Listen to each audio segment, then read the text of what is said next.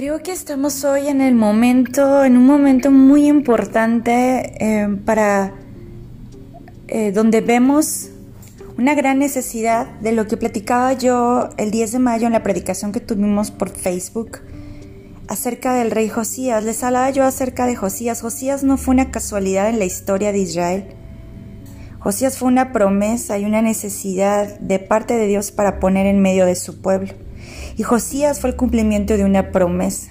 A mí me maravilla escuchar esto porque yo puedo trasladarme un poco a la vida de mi hijo y te invito a que tú pienses en eso, trasladarte a la vida, a tu vida misma y a la vida de tus hijos, porque yo puedo pensar y decir, mi hijo puede ser esa persona que sea la respuesta de Dios para un pueblo, que sea la respuesta de Dios para un para una universidad, o sea la respuesta de Dios para un trabajo, sea la respuesta de Dios para un grupo de personas que necesitan salvación y que necesitan seguir al Dios vivo, al Dios verdadero, y Él sea esa persona que Dios ponga y sea el cumplimiento después de muchos años. Me maravilla saber eso y me apasiona trabajar llevando a mi hijo en las escrituras para que él alcance esa promesa.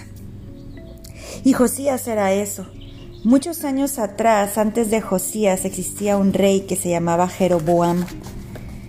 Y quiero caer a un punto, voy a recordar rápidamente lo que les decía en la plática, pero para caer al punto más importante, no voy a repetir, solo estoy puntualizando.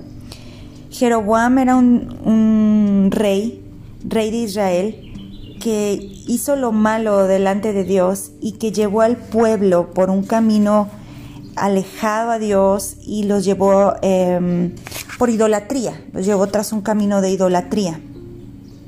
Tú puedes ver la historia de Jeroboam en Primera de Reyes, eh, desde el capítulo 12, capítulo 13, y los hizo, levantó becerros de oro y los hizo adorar eh, a estos em, ídolos y hizo santuarios paganos, incitaba al pueblo a pecar y así fue. Y pasaron casi 300 años para que llegara Josías. Cuando Jeroboam, en Primera de Reyes, capítulo 14, él estaba haciendo todo lo malo, el pueblo estaba pecando, estaban haciendo cosas abominables, no estaban siguiendo lo que Dios y el corazón de Dios. Y entonces, este se le aparece un hombre de Dios a este rey y el hombre de, Dios le dice, pero van a venir tiempos, escucha, que van a venir momentos en donde esto se acabe y donde Dios va a levantar a un, rey, Dios pondrá a un rey en Israel que le tema y que haga volver el corazón del pueblo hacia él, hacia Dios. Y tuvieron que pasar casi 300 años para, para que llegara Josías, porque hasta este varón de Dios le dijo el nombre. Tú lo puedes ver ahí en Primera de Reyes, capítulo 14. Y en Segunda de Reyes 22, viene el reinado de Josías. Aparece después de casi 300 años este cumplimiento. Y es ahí donde quiero llegar. Te quería yo dar un poquito el contexto histórico y recordar lo que vimos y ya habíamos estudiado. Pero eh, quiero llegar a esto. Fíjate bien, si tienes tu Biblia, ábrala o después lo haces. Segunda Reyes capítulo 22. Dice en el año a los 18 años del rey Josías, porque cuando em, Josías entra a reinar, José tenía 8 años, dice en el verso 1. Comenzó a reinar de 8 años y reinó en Jerusalén 31 años. La nación estaba dividida entre Judá e Israel. Jacob dijo que a Judá siempre iba a tener buenos reyes, pero que Israel no. Fue una profecía muchos años atrás. Y Israel siempre tuvo muy malos reyes, siempre incitando al pueblo a dejar al Dios verdadero e irse tras otros dioses, tras ídolos. Para cuando Josías llega aquí al reinado y se cumple la palabra del hombre de Dios que dice, que, lo profetizó, tenía Israel 50 años de no tener contacto con las escrituras, con la palabra. Recuerda que para estos tiempos lo que ellos tenían era el libro de la ley. se cree que seguramente lo que ellos tenían ahí, lo que estudiaban, era el libro de Deuteronomio. Los estudiosos eh, eh, han, descubierto esto, que lo que tenían era el libro de Deuteronomio. Y tenía para este momento de Josías 50 años sin el libro de la ley, sin tener un solo contacto con las escrituras. Y esta es la parte en la que quiero hacer puntualizar en esta mañana, porque imagínate un pueblo sin dirección de Dios 50 años. Imagina tu vida sin la revelación continua de, la palabra, sin la revelación continua de, Dios a través de su escritura, eh, trayendo, eh, escudriñando tu corazón, trayendo convicción de pecado, eh, redarguyendo en tus caminos equivocados. Imagínate a dónde estarías hoy sin sin la palabra, sin el poder de la palabra escrita. Imagínate a todo un pueblo totalmente alejado de, la palabra, de la escritura, de la ley. El libro de Romanos, en el libro de Romanos, el apóstol Pablo nos dice, es que le dice a Dios, es que tu ley tu ley me ha hecho ver mi condición, es que tu ley me ha hecho darme cuenta de lo que estoy mal, es que sin tu ley yo nunca hubiera podido reconocer mis errores, yo nunca hubiera podido ver justicia y correr hacia ella. Y Pablo le dice, es que tu ley es tan importante porque es a través de tu ley que puedo abrazar tu gracia.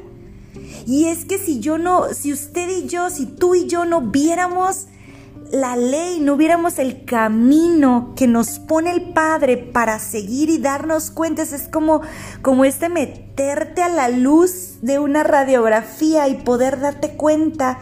Si tú y yo no pudiéramos ver hacia dónde debemos ir en un camino de justicia al que hemos sido llamados, ¿cómo nos damos cuenta de lo que estamos mal? ¿Cómo reconocer nuestros malos caminos y cómo corregirlos? Abrazando la gracia. ¿Cómo? Si no abrazo, si no me encuentro con la ley, que abra mis ojos para ver cómo voy a abrazar gracia y cómo voy a correr tras la justicia.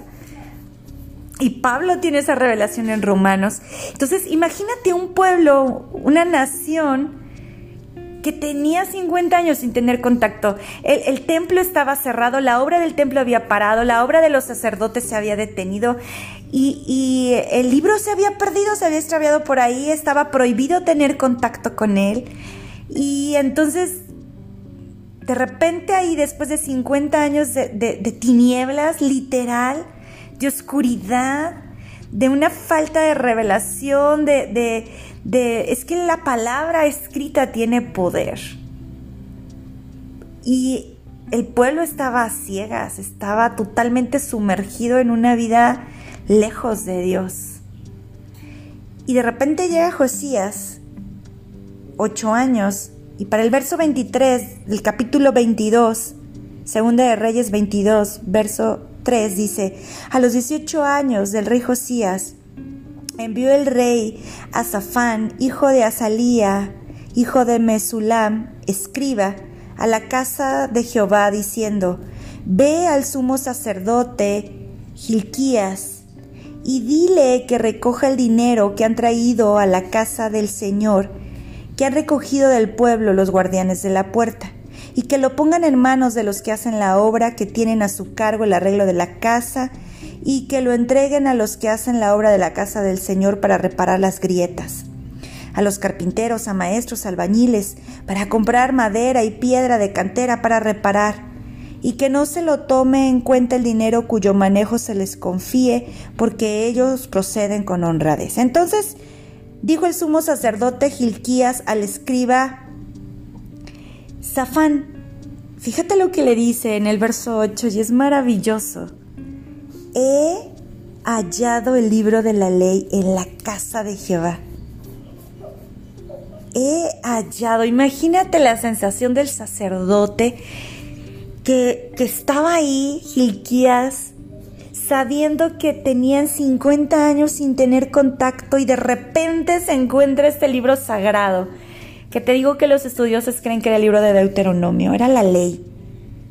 Pero la ley era el corazón de Dios que se lo dio a Moisés en esas tablas. La ley era el deseo de un Dios santo a un pueblo al que amaba, a un pueblo al que quería rescatar, a un pueblo al que le estaba dando promesas. Y la ley era esa manera de si tú caminas por aquí, yo voy a estar contigo y yo te bendeciré en gran manera. Y yo voy a estar contigo y yo haré contigo cosas increíbles. Esto representaba la ley, era este como eh, seguir de un pueblo amado y escogido por un Dios santo, perfecto y de repente ese sacerdote se encuentra esa ley, ese corazón de Dios escrito en tablas y aquí ya en, en manuscritos, transcritos. Y toma y le dice, es que he hallado el libro de la ley. Lo he hallado. Y entonces Zafán y Gilquías, Gilquías se lo da a Zafán, Zafán lo toma y lo lee lo lee. Lo más seguro es que Zafán no lo había leído en su vida. No había tenido contacto con la escritura en su vida. Y estoy haciendo hincapié en este en esta sensación porque quiero que te impregnes de esto. O sea, tomó el libro y lo leyó tal vez por primera vez. Y viniendo luego el escriba Zafán al rey, vienen con Josías y le da cuenta al rey y le, le dice todo acerca de lo que le encargó del dinero y todo esto. Pero entonces también le declara al rey y le dice, el sacerdote Gilquías me ha dado un libro. Y lo leyó Zafán delante del rey. Y cuando el rey escuchó las palabras del, del, libro, estoy en el verso 11, cuando el rey escuchó las palabras del libro de la ley, rasgó sus vestiduras. Y le da una orden al sacerdote y le da una orden a Zafán y les dice, acerca de las palabras de este libro que se ha hallado, que grande será la hidra, y le pide que reúna a todo el pueblo. Si usted sigue leyendo, le pide que reúna a todo el pueblo para que escuchen las palabras de este libro. ¿En qué momento de la historia también estamos hoy? Amigos, iglesia, familia, hay un pueblo, muchos y a lo mejor tú mismo, no has escuchado el libro de la ley, no has tenido contacto con la palabra escrita hace mucho tiempo. No sé cuánto tiempo tiene que tú no has tomado la palabra escrita o no tienes, no la tienes ni a la mano. A lo mejor te está pasando como, como a sacerdote Gilquías y como a Zafán el escriba. Te vas a tener que meter un poco a los cajones, a sacudir y buscar en dónde está ese, ese libro, el contacto con la palabra. No es, ah, tal vez tiene mucho tiempo que ni siquiera tienes, has prestado oído a las palabras de Dios. O tal vez sí, pero lo has hecho no de manera directa con la palabra. A lo mejor llevas tiempo acostumbrado a escuchar mediante otros predicadores o escuchar o leer mediante libros de otras personas, pero no te has tomado tiempo para tomar el libro directo de las palabras de Dios, las escrituras, la Biblia. Y hay un pueblo, hay una ciudad, hay un Durango, hay, un, hay una nación, hay un Jalapa, hay un México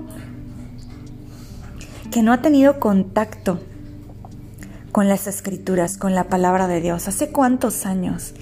Y ¿Qué es lo que sucede cuando tú tienes contacto con la palabra? La palabra hace una obra extraordinaria en nuestras vidas. La palabra transforma. Dice aquí que en el reinado de Josías, desde que esto pasó, y tú te vas al verso 23, y en el verso 23 el rey manda reunir a todos.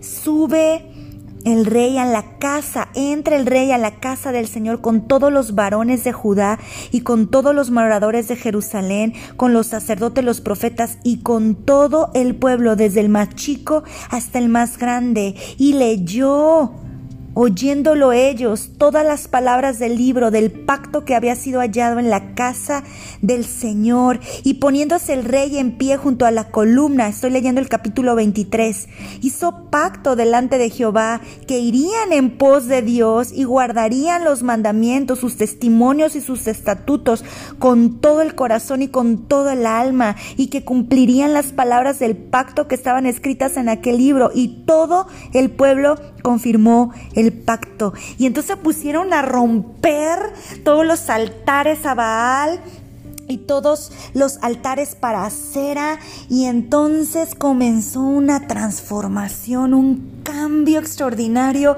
en el pueblo. Es que cuando tú tomas la palabra, es una invitación.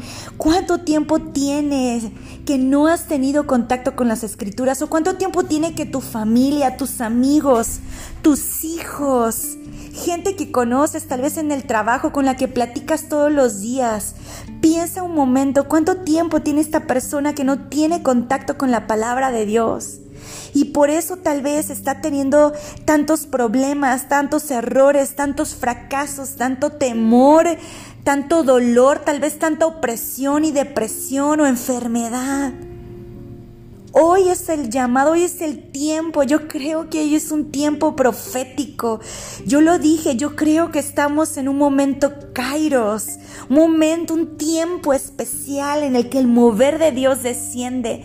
Y yo creo que tú estás en ese momento donde es tiempo de encontrarte con la palabra viva de un Dios santo que quiere revelarte cosas, que quiere que tomes su escritura y la leas y que cuando tú la leas tu corazón sea impactado, tu mente sea tan impactada que sufras una transformación. Y Dios quiere que, que este fuego lo lleves a otros.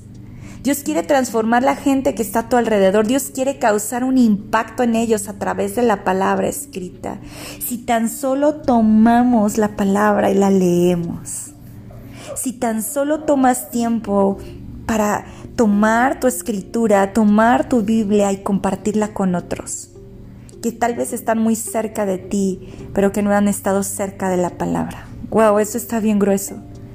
Tienes gente cerca de ti, pero que no estás cerca de la palabra. Esto significa que no están cerca de la voz de Dios. Y tú y yo estamos siendo llamados. Este llamado es para ti que has estado alejado a la palabra. Hoy te invito, toma tu palabra. No te imaginas el avivamiento que vas a tener dentro de ti.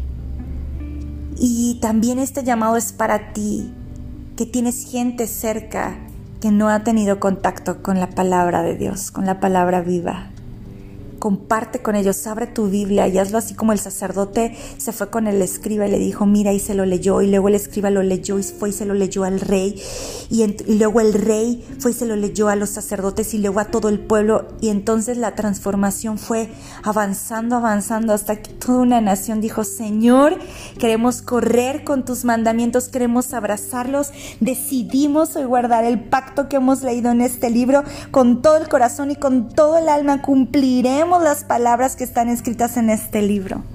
Y entonces transformación va a entrar en tu vida, transformación va a entrar en tu familia, transformación va a entrar en tu vecindario, en tu ciudad, en tu nación. Lo estamos creyendo y esta es mi invitación para ti el día de hoy. Un abrazo.